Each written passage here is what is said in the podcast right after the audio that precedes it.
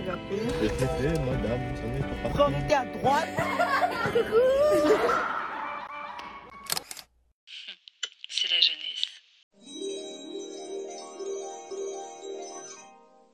Coucou les os, j'espère que vous allez bien en ce lundi matin. Et oui, aujourd'hui il n'était pas censé avoir d'épisode puisque comme je vous le rappelle, les épisodes sur ce podcast sont un lundi sur deux et la semaine dernière je vous ai déjà posté un podcast. Mais étant donné que c'est le lancement du podcast et que vous avez adoré le premier épisode, eh bien j'ai décidé d'en faire un cette semaine pour vous faire plaisir. Et euh, je vais commencer cet épisode par vous remercier de tout l'amour et de tout le soutien que vous avez apporté pour le lancement du projet. Vous savez, je fais trop la star, mais je suis une star. Donc, vous allez devoir vous y faire. Aujourd'hui, on commence à lancer donc la série de podcasts pour de vrai.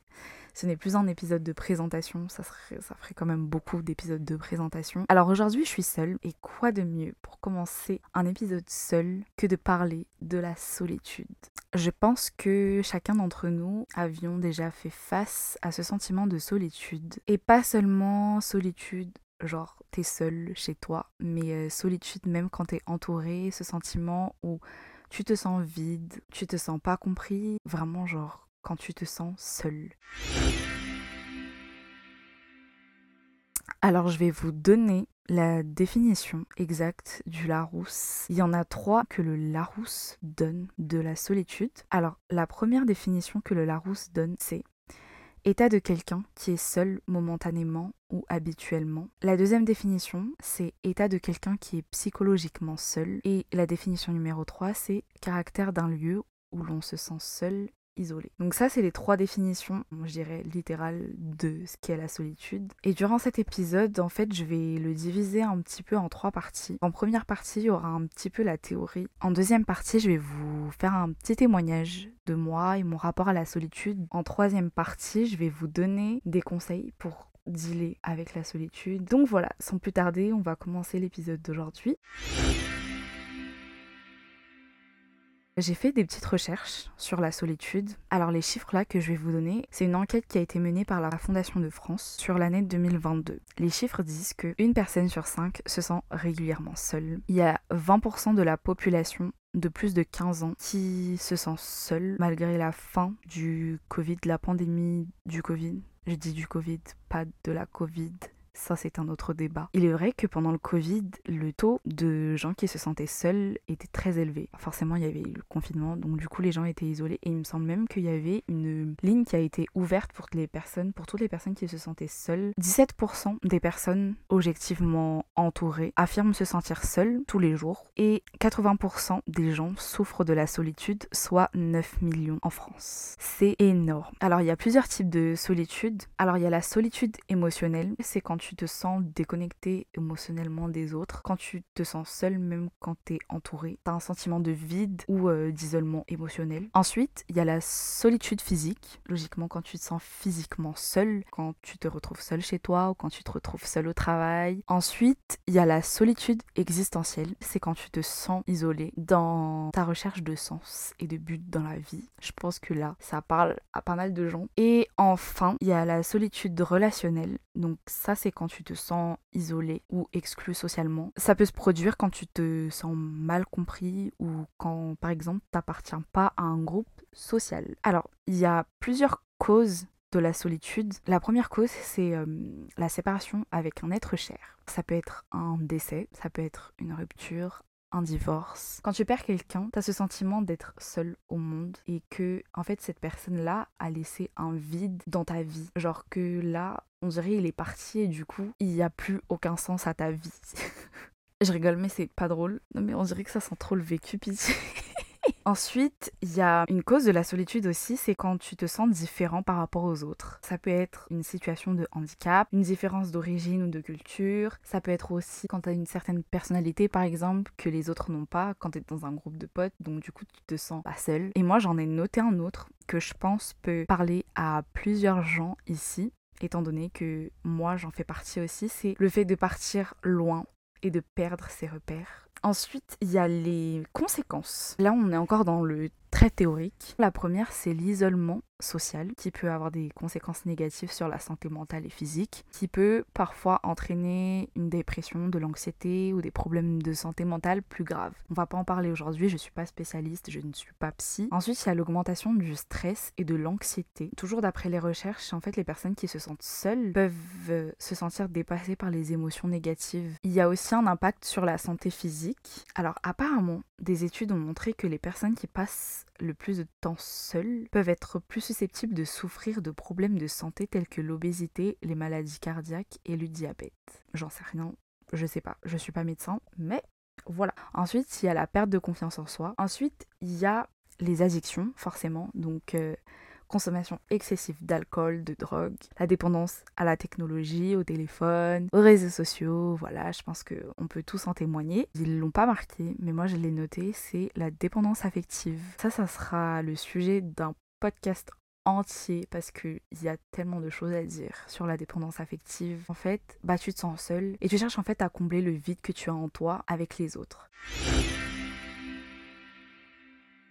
On passe à la deuxième partie qui est donc le témoignage. Alors déjà à la base, je suis J'étais quelqu'un d'hyper solitaire. Je le suis encore, mais j'ai réussi à, doser un petit peu. Quoique en ce moment, je suis revenue un petit peu dans ma période un peu solitaire où je m'isole entre guillemets socialement. Mais ouais, j'ai toujours été quelqu'un d'assez solitaire, donc je restais un petit peu dans mon coin quand j'étais à l'école, quand j'étais en primaire et tout.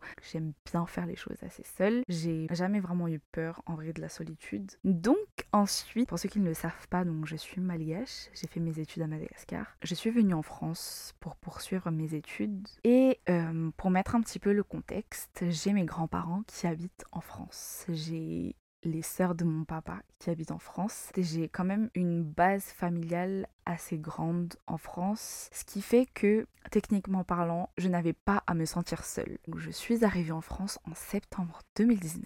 Ça fait longtemps que je suis là. Je suis venue habiter avec mes grands-parents. En gros, mes grands-parents, c'est un peu, entre guillemets, l'auberge. Il y a plusieurs personnes qui sont passées par la maison de mes grands-parents en venant étudier en France. Et à l'époque où je suis arrivée, il y avait encore deux de mes oncles qui vivaient ici. Ce qui fait que j'étais super entourée, mais trop entourée pour moi. J'avais besoin d'être seule du jour au lendemain, passer de moi tout seul dans ma chambre à cinq personnes dans un petit appartement où il y a trois pièces, j'étais vraiment en mode c'est trop pour moi. Je me suis sentie extrêmement seule alors que j'étais très entourée. En fait, je me sentais trop mal. Au bout d'une semaine, je pense, j'ai appelé mes parents et je leur ai dit je veux rentrer à la maison, je peux pas rester ici. J'allais dire heureusement qu'ils ont pas de cœur.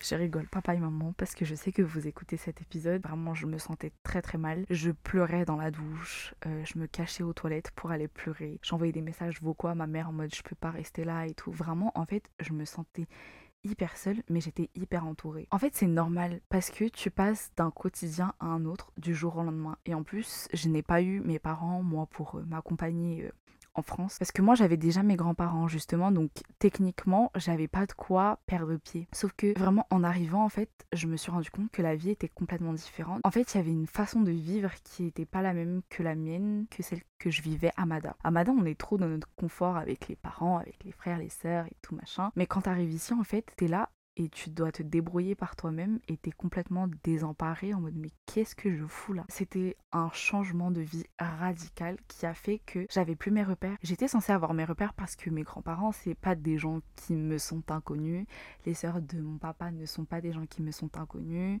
les cousines, les cousins, etc. Mais genre, je me sentais pas à ma place avec eux. J'étais là, mais j'étais pas là. J'étais plus socialement entourée par plaisir, mais par obligation. Il n'y avait pas un équilibre entre la solitude et l'interaction sociale. En cours, c'était pareil. Ça veut dire qu'il y avait plus mes potes, il y avait plus un seul malgache. Les délires n'étaient pas du tout les mêmes. J'étais vraiment perdue. Quand j'étais en cours, je voulais rentrer chez moi et quand j'étais chez moi, je voulais aller en cours. Je me sentais pas à ma place, nulle part. J'étais dans une solitude émotionnelle, existentielle, tout ce que vous voulez. Je voyais personne, je sortais pas, je pleurais tous les jours. J'envoyais des messages et vraiment pour me faire envoyer des messages à mon père et à ma mère en train de pleurer, c'est que vraiment ça n'allait pas quoi. Perdre de confiance en soi, il fallait que je comble le vide justement que ça m'avait laissé et donc j'ai commencé à manger de ouf. Mon père était ici en mars 2020, donc j'ai pu rentrer avec mon père à Mada pour le Covid. J'ai eu le temps de réfléchir à ce qui n'allait pas dans ma vie en France. La manière pour moi dont j'ai réglé le truc, c'était d'en parler du mal-être, de la solitude, de tout ce qui n'allait pas. Donc ce qui fait qu'on a trouvé un compromis. Bizarrement, une fois que je me suis retrouvée physiquement seule,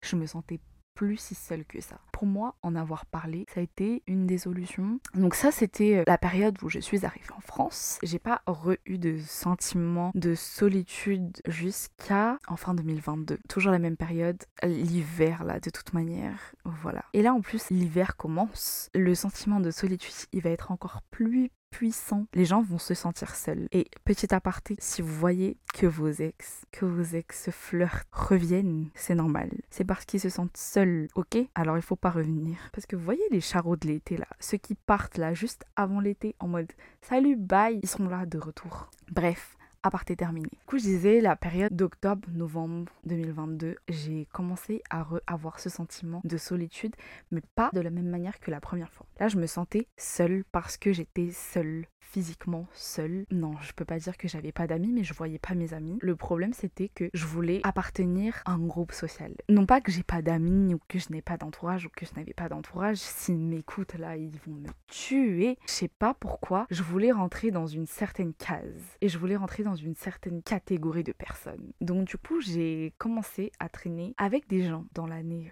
Euh, ah non, je peux pas. J'ai commencé à traîner avec des gens. Je les aime de tout mon cœur hein. aujourd'hui. Vraiment, ne prenez pas ce que je vais dire là pour euh, une insulte. J'ai commencé à traîner avec eux pour appartenir à un groupe social. J'ai commencé à m'isoler socialement, mais pas d'eux, mais des autres gens qui étaient autour de moi, sans ouvrir mon cercle à d'autres personnes. Pour vous dire, je voyais même plus des fois ma famille, et je pense qu'aujourd'hui on me le reproche encore. Je n'appelais plus mes parents, je n'appelais plus personne. J'étais vraiment restée en fait avec ce groupe de personnes là. J'étais vraiment devenue quelqu'un que je ne connaissais plus parce que je voulais combler justement encore une fois cette solitude. Vient aussi la solitude existentielle. J'étais complètement perdue. En fait, je me sentais trop seule parce que j'avais l'impression que tout le monde était dans une vague d'un coup de, de bénédiction, de, de plein de choses. Les gens se mariaient, se fiançaient, les gens trouvaient un appart, les gens trouvaient un job, un travail. Et moi, j'étais là et je ne savais pas quoi faire. Je ne savais pas quoi faire de mon avenir. Je ne savais pas où aller. Je ne savais pas pourquoi j'étais là, qui j'étais. Là, j'étais vraiment dans une base de prise de conscience J'étais seule dans mon délire, j'étais seule dans ma j'étais seule physiquement parlant parce que je voulais plus voir les gens. J'avais l'impression d'avoir des amis, mais que je ne savais pas en fait vers qui me tourner. J'étais là en mode, en fait, il y a personne qui va me comprendre. Pour conclure aujourd'hui, où est-ce que j'en suis avec la solitude? À un moment donné dans ma vie, tellement j'avais peur d'être seule que j'étais tout le temps entourée. Pareil, à un moment donné, je me mettais isolée complètement, je ne voyais plus personne. Aujourd'hui, je dirais que j'ai trouvé un équilibre entre la solitude et les interactions sociales. Je sais qu'il y en a quelques-uns d'entre vous en ce moment qui se sentent seuls. Mais en fait, dites-vous que si vous en êtes là aujourd'hui, alors je vais parler d'un point de vue très chrétien parce que je suis chrétienne. Si Dieu vous a mis là, c'est qu'il sait que vous pouvez le faire. Donc vous pouvez le faire. Vous allez combattre cette solitude. La solitude n'est pas plus grande que vous. En fait, il y a des moments où je me retrouvais entourée des gens que j'aime, de ma famille, de mes amis, etc. Mais que j'ai l'esprit ailleurs. En fait, je les entends mais je les écoute pas. Selon moi, comment est-ce qu'on peut dealer avec la solitude? Comment est-ce qu'on peut combattre la solitude? Ouvrez bien grand vos oreilles. Hein. Pour combattre la solitude, faut rencontrer la solitude. Tu ne peux pas régler un problème si tu ne connais pas les causes de ton problème. La première chose que je vous dirais de faire, que je vous demanderais de faire, c'est de prendre le temps de se poser les bonnes questions. Qu'est-ce qui nous a amené à nous sentir seuls? Ça peut être parce que j'ai perdu un être cher, parce que je me suis fait quitter, parce que j'ai quitté quelqu'un, parce que je suis partie vivre loin parce que j'ai quitté ma famille, parce que j'ai quitté le cocon familial, etc. Mais le plus important, c'est de se poser la question de pourquoi est-ce que cette solitude me dérange? Juste en affrontant le problème, tu règles déjà 70% du problème. Parce que tu vas comprendre pourquoi est-ce que tu agis d'une certaine manière quand il y un téléphone qui marche pas tu vois. Il faut le démonter, démonter les pièces une par une pour voir où est-ce que ça a pas marché, où est-ce que le produit est abîmé. Et c'est exactement la même chose pour que tu puisses le réparer. Et quand tu vas rencontrer la solitude, tu vas voir qu'elle fait pas si peur que ça. Genre, ok, là je me sens seule et c'est ok de se sentir seul, mais il faut pas que la solitude elle gagne. Donc j'irais de prendre soin de vous, prendre soin de votre santé mentale, c'est très très important. En général, les gens qui n'aiment pas la solitude, c'est parce que ils n'apprécient pas leur propre compagnie. En fait, quand t'es seul, t'es pas seul, t'es avec toi-même. Juste pour rappeler que vous êtes né seul et que vous mourrez seul. Techniquement, la personne avec qui tu vas passer toute ta vie, vous l'avez déjà entendu cette phrase, mais c'est vous-même. Il faudrait être sa, sa, propre safe place. Quel genre de vide est-ce que tu essaies de combler par la présence des autres, par les addictions? Prenons l'exemple de quelqu'un qui consomme excessivement de l'alcool. Quel genre de vide est-ce que vous essayez de combler? Ou vous essayez d'être dans le déni de quelque chose? Mais la première chose pour sortir de la solitude, déjà, c'est de vouloir sortir de la solitude. Parce que sans la volonté, tu ne pourras rien faire. J'aurais beau te donner tous les conseils du monde. Si toi, tu n'as pas envie de changer, il n'y a rien qui va changer. Quand tu vas à la rencontre de pourquoi est-ce que tu bois autant, pourquoi est-ce que tu fumes autant, pourquoi est-ce que tu cherches autant à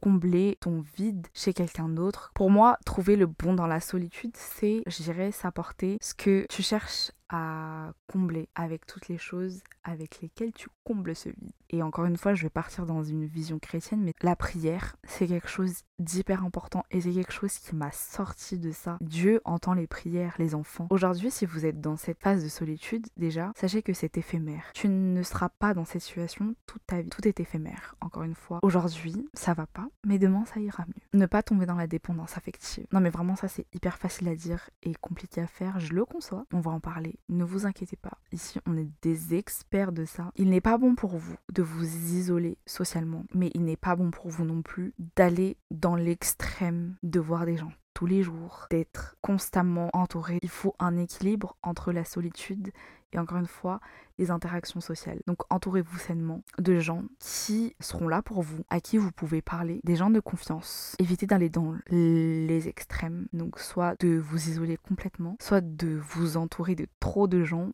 et d'être trop entouré d'un coup. Mais choisissez bien vos amis aussi, hein. vous aussi là. Mais sachez qu'on n'est jamais vraiment seul. Paradoxalement, avec les chiffres qu'on a pu voir au début de l'épisode, on est beaucoup à se sentir seul. Si vous sentez que ça va trop loin, que vous pouvez plus supporter, parlez-en. Évitez juste que la solitude s'installe trop longtemps. Genre Lago, elle a pas payé son loyer. Je vois pas pourquoi elle viendrait s'installer ici. Si vous commencez à voir que elle commence à prendre ses aises un peu. Vraiment, parlez-en. Vaut mieux pas que ça finisse mal. Voilà, j'espère que ce podcast vous a plu, que vous avez pu un petit peu vous reconnaître dans le sujet que j'ai abordé aujourd'hui. Si vous connaissez des gens qui sont dans un sentiment de solitude, qui peuvent se sentir concernés par le sujet d'aujourd'hui, n'hésitez pas à leur envoyer le podcast afin qu'ils puissent l'écouter. J'espère que ce podcast, si vous l'avez écouté pour vous-même, vous a fait du bien. Moi, je suis là. Vous n'êtes pas seul. On se retrouve donc dans deux semaines. N'hésitez pas à me suivre sur les réseaux sociaux du podcast, donc c'est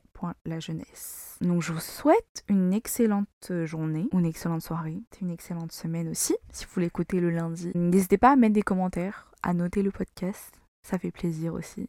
ça donne de la force au projet. Prenez soin de vous, prenez soin de votre santé mentale, c'est très important. Et voilà, besos les os